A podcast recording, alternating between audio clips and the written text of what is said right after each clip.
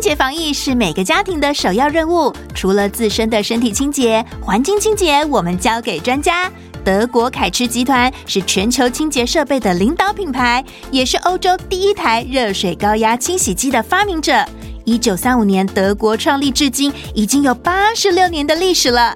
跟大家分享好消息，从十一月十号到十一月三十号，德国凯驰为了回馈广大消费者的支持，特别举办 Black Week。黑色购物节促销活动，活动期间购买指定机种最高享八折优惠，包含高压清洗机、干湿吹多用途吸尘器、除螨抗菌高温蒸汽清洗机。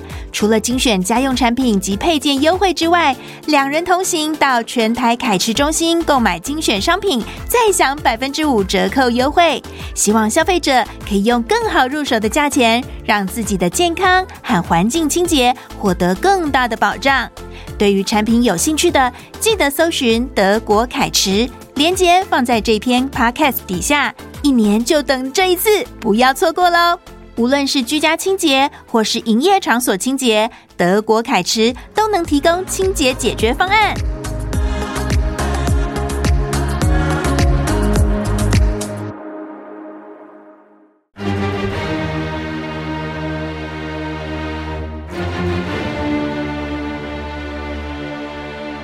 赵少康时间，吃喝玩乐骂，和我一起快意人生。我是赵少康，欢迎来到赵少康时间的现场。台北股市现在跌十一点，星期五上星期五台股涨三十七点，都不多了哈。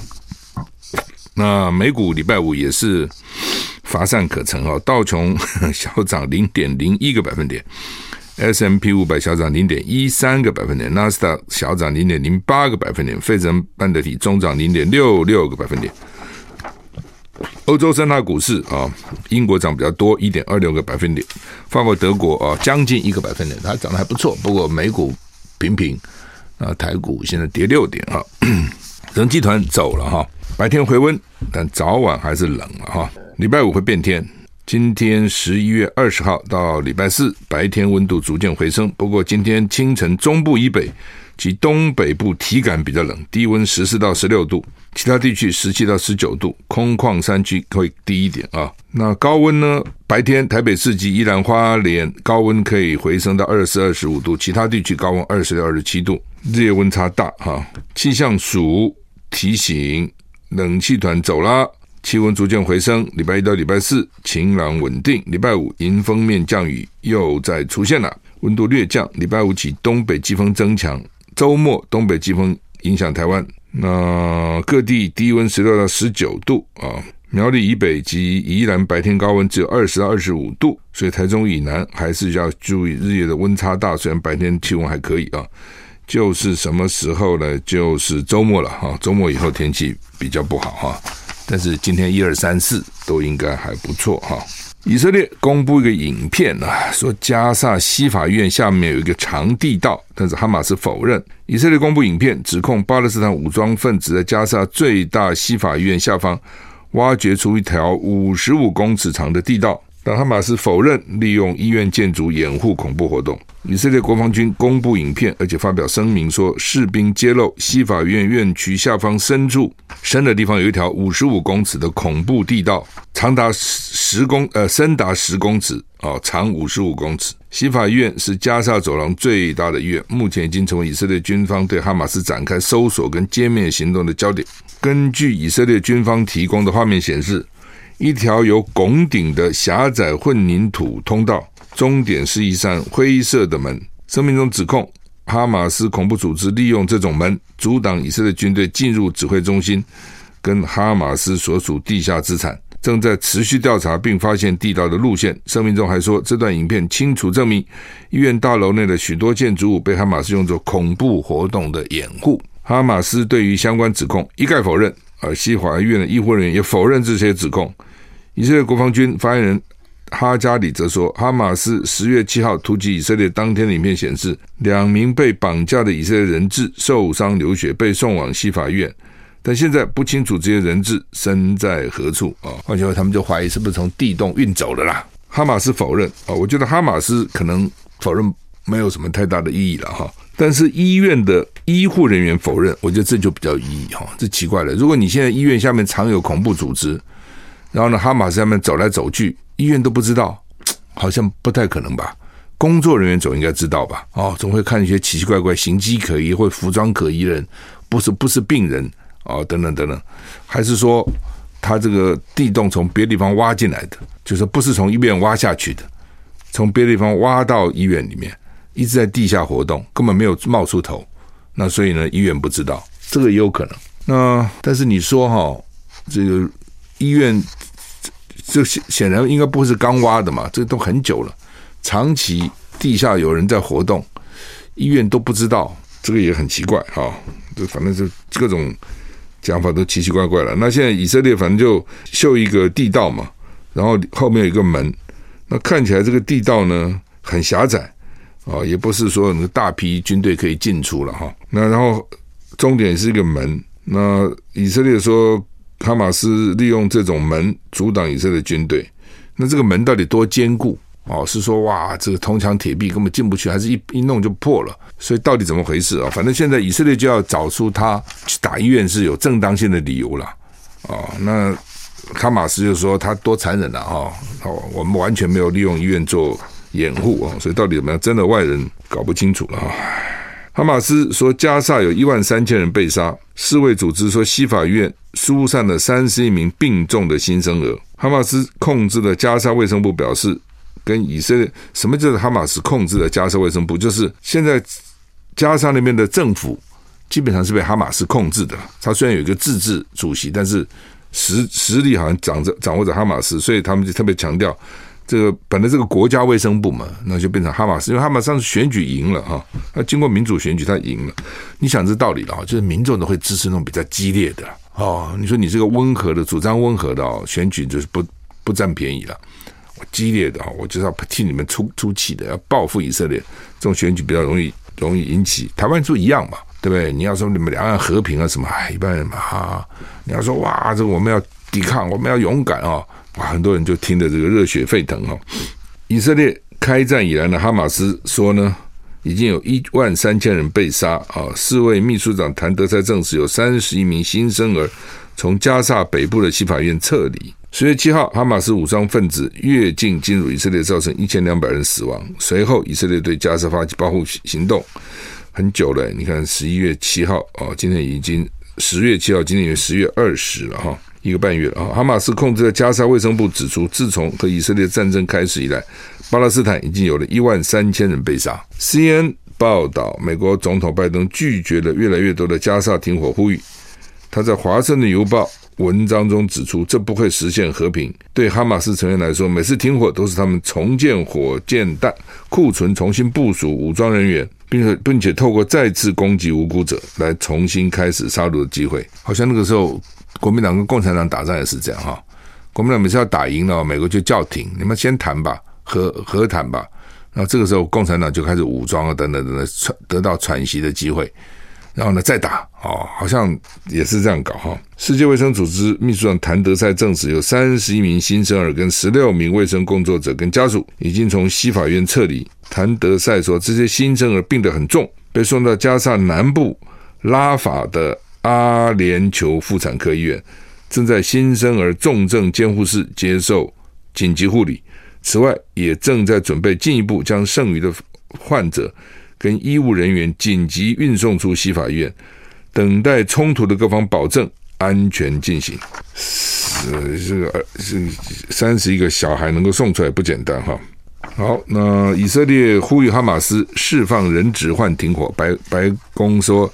谈判分歧缩小了哈，慢慢，哎，这这已经谈判好几天了。以色列驻美国大使赫佐格表示，期盼未来几天就能达成释放大量人质的协议。白宫官员指出，各方分歧缩小，达成释放哈马斯扣押人质的谈判比任何时候都更接近，就认为说快成了，快成了。哈马斯在十月七号突袭以色列行动中挟持了大概两百四十人，开始是两百，后来是两百二，现在是两百四，作为人质。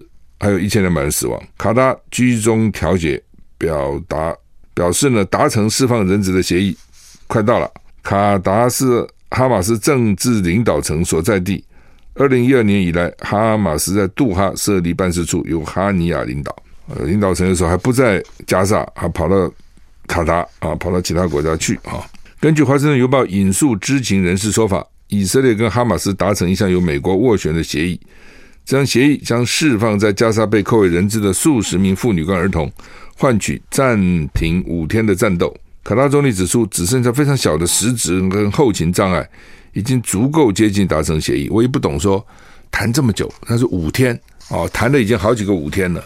那五天到了以后呢，继续打，那就这五天能做多少事情？能够当然送人可以送出一些人来了哈，但是这是五天而已哈，并不是一个长期的停火。刚刚不讲吗？连那个拜登都去投书哦，都去投书这个华盛顿邮报哦，说呢他反对停火。哦，说他只要一停火，这个哈马斯就壮大了。当然，这点我也不解哈，就是说，一个美国总统之尊哈，你真的要开记者会啊，要讲什么事，记者不报道吗？都会讲啊。他为什么要去投书呢？啊，我们投书，比如说啊，我们这个这个什么这些外大官、外交部长啊什么去投书，那有道理的，因为人家人家不见得会要采访你嘛。但是像美国总统这样的，你真的要开个记者会？把你的观念讲清楚。你说这些媒体会不登啊？他用投书的方式很奇怪。当然，投书也许可以把自己的理念讲得清楚了啊。因为你记者会那个记者这个给你报道的时候，可能还加上他自己的观察意识，批评你一下等等啊。所以干脆我自己去投算哈。反正拜登就是反对立刻全面停火哦。他认为这停火就给哈马斯喘息的机会了。这个你跟以色列太。我是赵康，欢迎你回到赵少康时现场。台北股市现在小涨零点一三个百分点哈，好吧，这个拜登还去投书《华盛顿邮报》哈，嗯，那很奇怪了哈，就是说《华盛顿邮报》不访问他，我觉得不会了哈。不过反正好吧，要投就投吧，投也许可以把自己的观点讲清楚一点了哈。只是说，只是说，只这放五天你可以谈这么久哈，白宫。首席副国家安全顾问费纳说呢，确保释放哈马斯扣押的人质的谈判已经接近，各方分歧缩小，但他也说目前还没有达成任何协议。他也说官员正夜以继日工作，这是美国总统拜登的首要任务。费纳被问到美国认为还有多少人质活着，他说没有确切数字，但确信有大批美国人被扣押。就是还有美国人。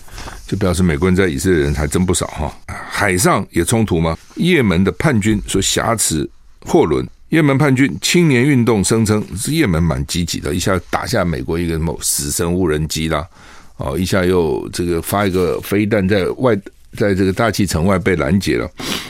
青年运动说呢，礼拜天在红海劫持一艘以色列货轮，船上有二十五人成为人质。以色列否认是我们的，强调船上没有以色列船员啊！你绑错人了。青年运动是获得伊朗支持的也门什叶派激进团体的叛军啊！这个，哎，这宗教啊，什回教还分成两个：什叶派跟逊尼派哦，一个比较激烈的，一个比较温和的。你就想说，哎呦，同一三个教同源都在那个地方出来的，而且宗教不是都叫人家与人为善吗？宗教照理讲，怎么杀成这样子呢？哦，这很奇怪。宗教照理讲，就是都要大家做好事啊，不要去杀戮啊，等等，不是这样子吗？但是呢，一碰到异教不得了了，那个杀心就起来了啊、哦！所以他们就说啊，旧约上帝都很残暴。不，我现在故意也不能讲故意的哈，就我造一个夏娃，然后种棵苹果树，叫你不要吃苹果。你叫我不吃，我当然非吃不可嘛。你想这道理吗？就你干。不要跟你讲还算了，人嘛有好奇心，越要你不干，你越要去干一下。好了，你是知道他非吃不可嘛，就给吃了，亚当然就吃了，哇，吃了以后就发觉自己没穿衣服啊，什么乱七八糟，反正是很羞愧啊，等，反正就开始这个男男女女这这这个 一一路下来了。哦，然后呢，这个你又说不能够拜其他的神，我是独一无二的。那这个时候结果呢，人就不相信嘛。啊，就非要去嘛拜拜其他的神啊，或等等。哦，那上帝耶和华就生气了，就要杀。那杀是很残忍的哈，杀光光这样给你杀哈，甚至全人类都给你灭灭绝了，有没有？搞一个挪亚方舟，只留那么多一点点的种啊物种哦，所以呢，不，现在讲基督教天主教是指后来新约耶稣降生以后带来的救赎哦，是有原然这个原谅啊等等，有这些宽恕啊等等。你按照旧约其实都是打仗，呃，那是因为他们不相信新约嘛，犹太教神都不相信新约，认为耶稣没来，那个耶稣不是不是弥赛亚哦，不是救世主，所以根本不相信，所以呢，还是杀来杀去，打来打去哈，好吧，这个。青年运动是伊朗支持的也门什叶派激进团体叛军。青年运动在红海航线劫持一艘与以色列有关的货轮，货让货轮转向也门海岸。在以哈战争持续、区域紧张的时候，这使得各方疑虑，认为说是不是从陆上又变成海上了？法新社指出，青年运动早就威胁要把行驶红海的以色列船只当作目标，理由是鉴于以色列的宗教、国家跟道义责任，所以我就是要把你的船搞下来。一名也门海事消息人士指出，青年运动扣押了一艘商船，把船带带到海岸城市荷台达的沙利佛港，但没有说明船籍。美联社引述以色列总理内塔尼亚胡办公室的说法说。这艘船悬挂巴拿马国旗，船上二十五名船员是保加利亚、菲律宾、墨西哥、乌克兰籍，没有我们以色列人啊。以色列官员说，这艘船是日本公司营运，英国公司拥有。以色列国防军指出，青年运动劫持货船是非常严重的事情。这艘船从土耳其出发，要前往印度，这不是以色列船，船上是不同国籍的平民，但是没有以色列人啊。我看也是了哈，以色列怎么会跟什么其他这些？这些国家人混在一起呢，应该是不会啊。做船员呢，我的意思说哈，就像这台湾现在很多船员都找不到，都要找大陆或是菲律宾啊这些人来做船员啊，那很辛苦的啊。好，那么美国前总统卡特的夫人罗莎琳去世，九十六岁，算是高寿哈。那他患了失智症啊，这个几个月来健康情形持续恶化。他是卡特，美国总统卡特只当一任，通常美国总统都会希望两任，而且大部分都连任成功了。可是卡特就干了一任啊，因为卡特被认为是花生花生农出身哦，比较难在这个 Georgia 啊乔治亚那边出生，所以被认为比较单纯啊，不像不像一般的政客啊。那只干了一任啊，就干不下去的是知道自己也选不上了，就算了，不干了啊。后来呢，这个他们就做很多的慈善事业、人道事业。他干总统的时候，卡特其实干的并没有什么好了哈，干没多久就满头白发，人家的人老好多。就一个人做的工作超过自己能力的是很辛苦的事情哦。雷根就举举重若轻哦，奇怪了，常常讲错话、干错事，但是呢，记者还蛮喜欢他的。干了八年也没看到什么老，卡特四年就老的不成人形，头发也都变白了哈。我们休息一下再回来。I like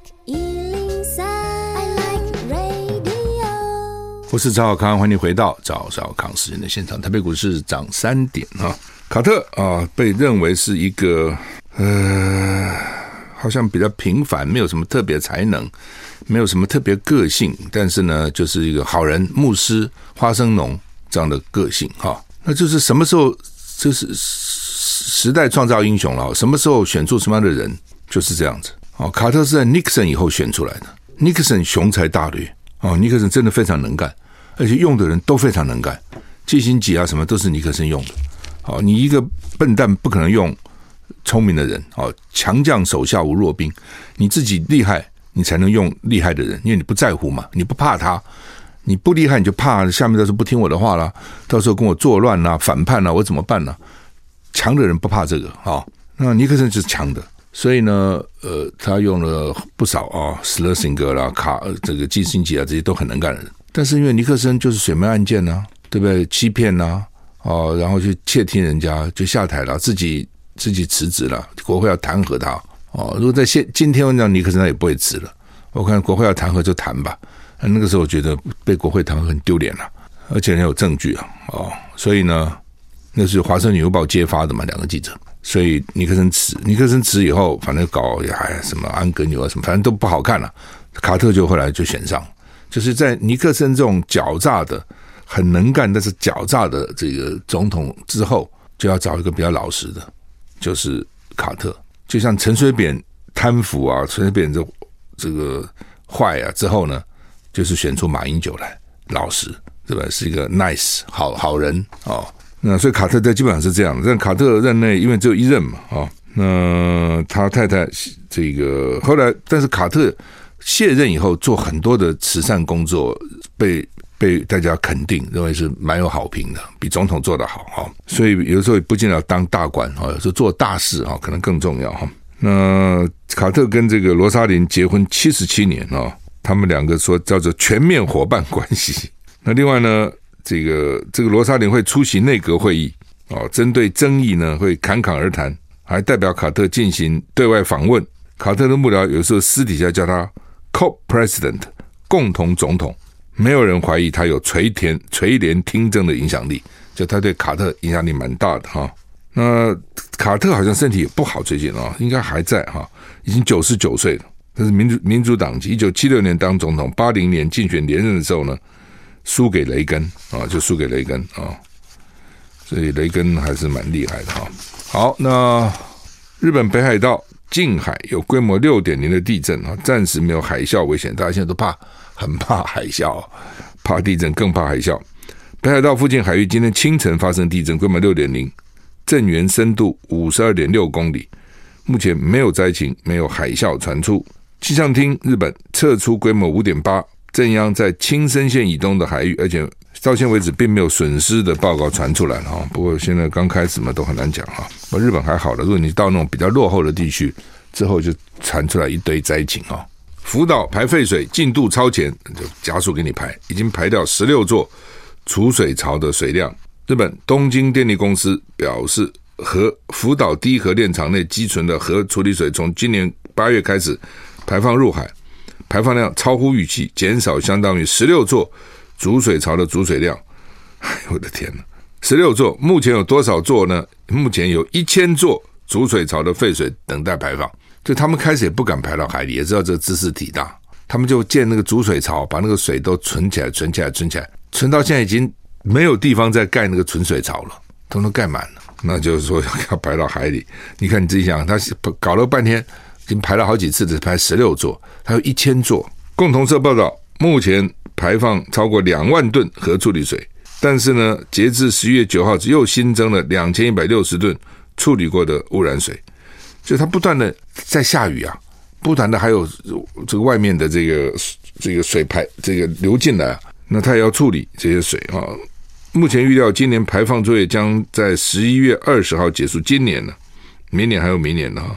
因为福岛第一核电厂内积存核处理水储水储水槽超过千座，要三十年后全数排入海及完成核子反应炉废炉作业，所以前景依旧难料，就还早呢，三十年。因为今年不是一开始就排了，否则的话，你一你现在到现在是排十六座，你千座。要排多久啊？台股跌了五点啊！拿破仑称帝的双脚帽卖出六千七百万元，有很多我就不懂他们买这干嘛啊？诶，很多人就喜欢买这稀稀奇古怪的东西。拿破仑担任皇帝时所戴过的一顶帽子，在巴黎拍卖，以一百九十三点二万欧元（新台币六千七百万）拍出，打破了二零一四年拍出另外一一一点一顶一八八点四万。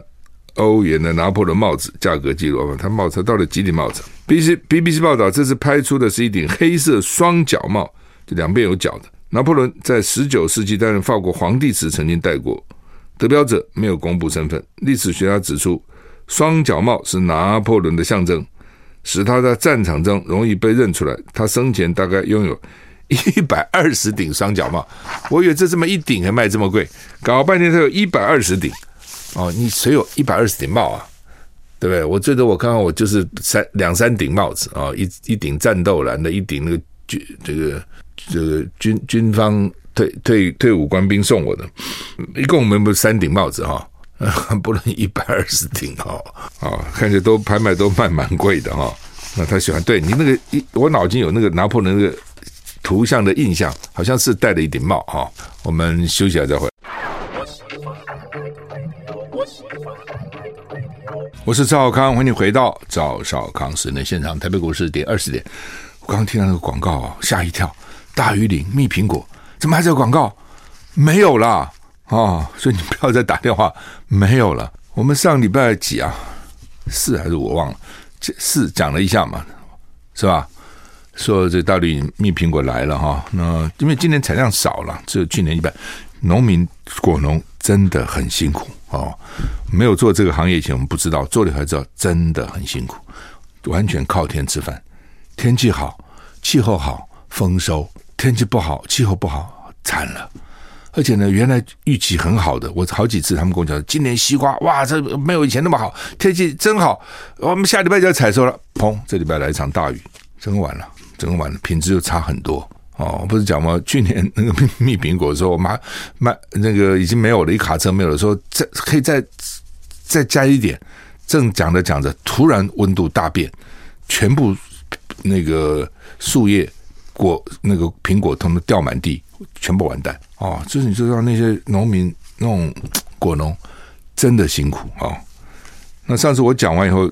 当时但，谢谢我们的听众信任我们了，然后因为知道我们讲真的，立刻那个网络啊，不是电话，网络就爆了啦，所以我也很抱歉啊，网络就爆掉了，因为太多人上上上网，也太多人打电话，整个就爆掉了啊。那呃，后来搞修了半天哈，但是就就没有了啊，就反正几天，当当时因为电话话，有些人打不进来，然后慢慢他又进来了，所以其其实。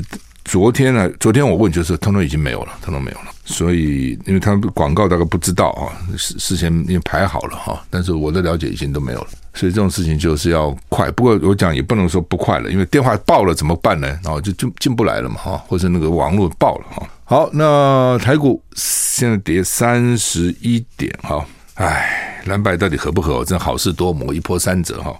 柯文哲了哈，我觉得他就是。就是我讲的，就是说你你合这种事情，你要他本来讲的好好的，他上礼拜三开完会以后，人人家有问他你为什么要让？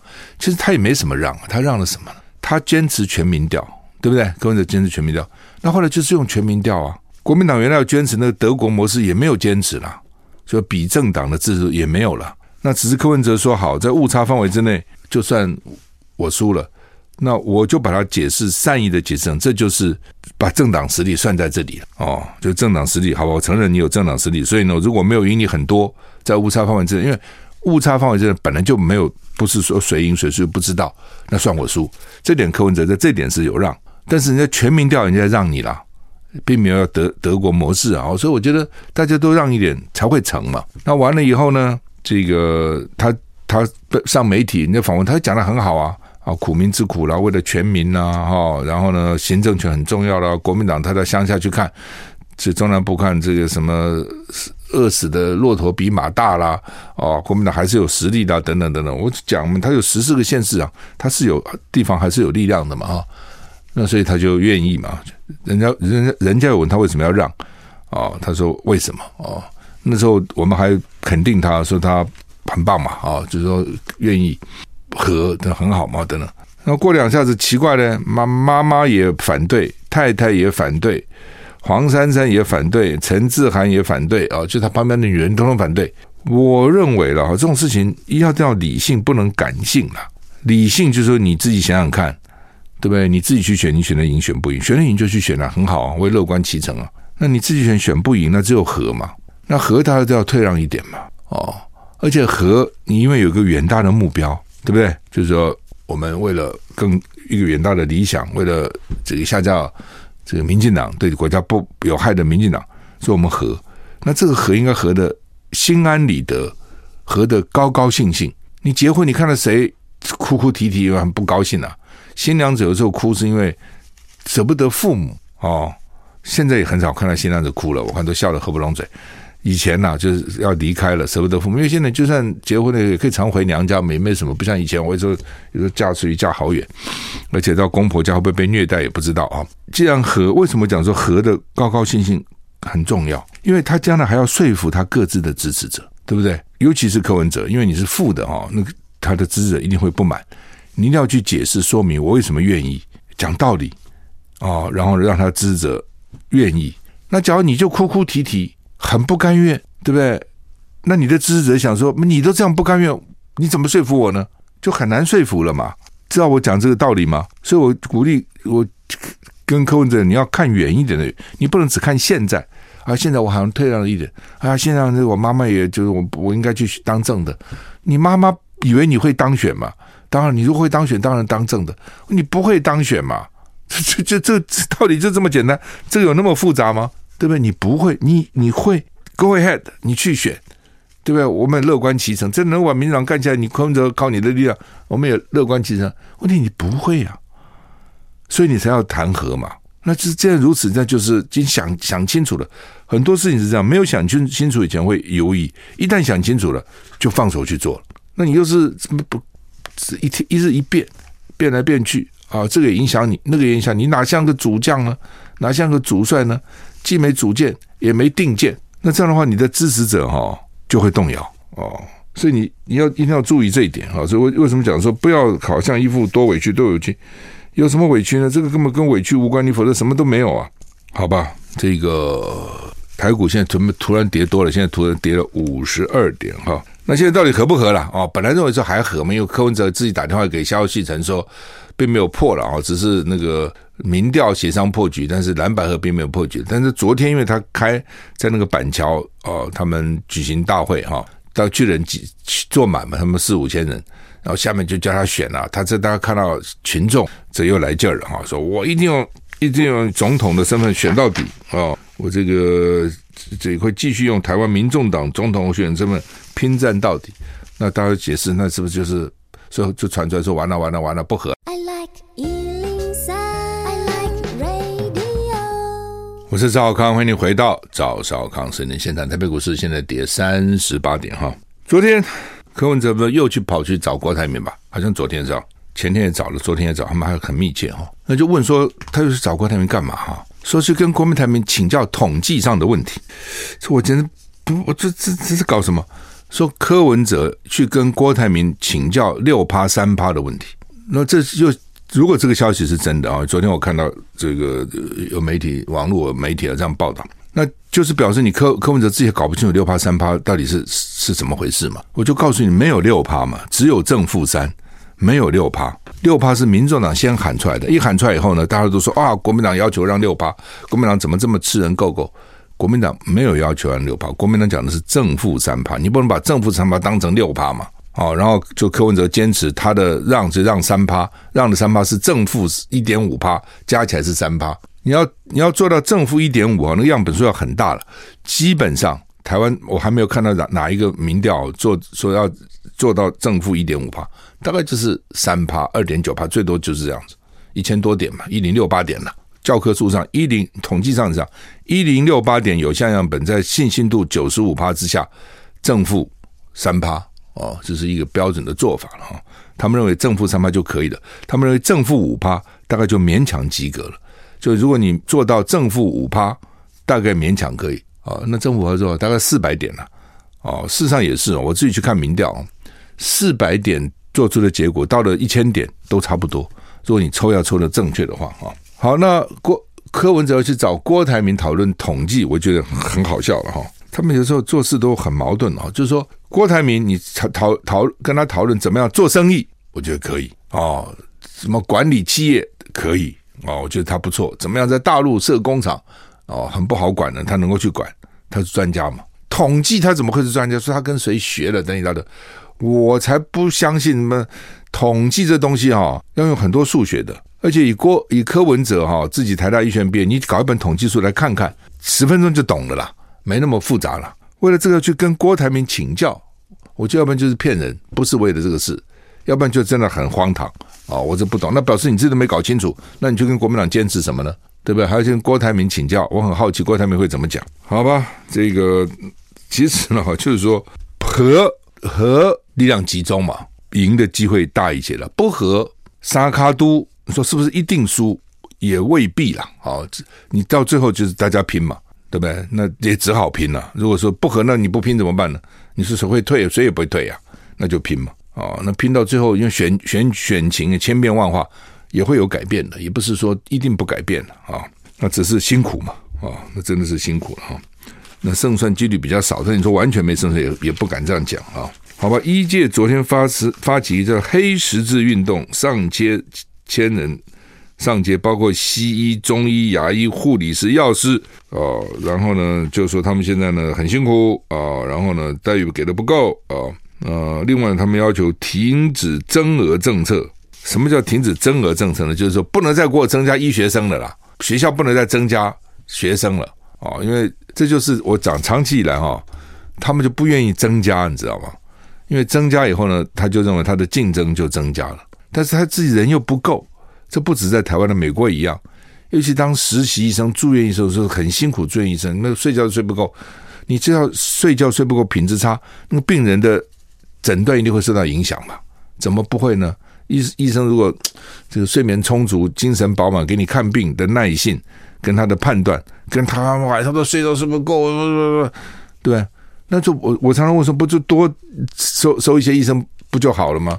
哦，不行，为什么呢？因为他们这些医药团体都反对，甚至就变成说你在他们反对跟病人需要中间怎么捏拿了？哦，当然他们很怕你搞一大堆来，哦，就像以前我们的律师，对不对？哇，不得了，谢谢长廷、陈水扁那个时候，律师很难考嘛，哦，所以那时候律师很主贵啊，对不对？哇，这待遇也非常好哦，大家讲。现在嘛，律师开放了，就是很多人都可以考上了，所以现在律师也没像以前那么好，差很远了。而且年轻的新进律师待遇呢，这跟以前比真的是天壤之别哈。多了，他当然就会这样哈。我想医护然后也怕，他们就说我们现在不是紧不够，不是因为这个学校培养的少，是很多因为待遇不好都转做了，培养他也不做啊，就转走了啊，等等哈。那薛瑞元是说呢，要随时评估了哈。反正基本上这我你问我，我就觉得这两个中间怎么捏拿了，找到一个平衡点啊，你也不能说不顾医护人员的意见。但是你也不能不顾整个社会跟医医院的这个情况啊！反正他们现在医生大概就认为说，我只要苦过那几年就好了。我熬过那个住院医师跟呃实习住院医师那几年熬过以后，我变成这个、主治医师了，我就就很好了哦。然后就下面那个新的被奴役的都是那个新刚毕业的啊、他们很惨啊、反正每个人都要经过这个阶段，但如果搞很多都毕业了以后，很多人就来竞争了。哦，所以我就不愿意看到，好吧？这是所以他们搞个叫做黑十字运动哈。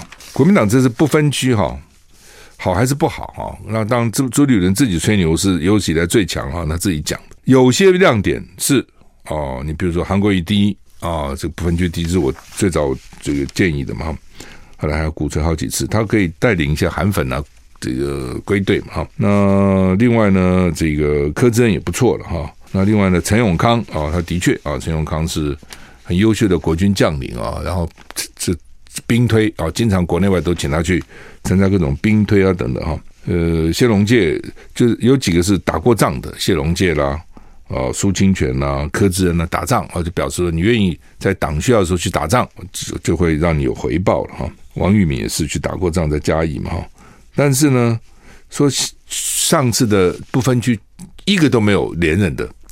这个我也觉得总会有一两个、两三个做得不错吧。你让人家觉得说，哎，我不分区，我做得好，还有机会哦。假如说通通没有，因为当时都是吴敦义提名的，说我通通不要，一朝天子一朝臣。那下次换个党主席，是不是这一次的不分区我都不要呢？这对吗？哦，党的政策还是一一一贯的嘛。所以我觉得一个都没有，而且事实上上一届的不分区也有一总是有几个表现其实还不错嘛。哦，而且一个都没有，哦，这个就很。特别了哈，很奇怪哈，这个反正好吧，反正就是这样了啊。那民进党的不分区也没什么好了哈，而且我一直不解的，他们不分区导导是要找什么学者啦、社会人士啦，是有各种形象。其实我不认为，我认为不分区应该找战将。我认为党的不分区就是党的铁卫队，就是要会打仗的，在这方面能够作战的，好吧？我们今天时间到了，谢谢你收听，再见。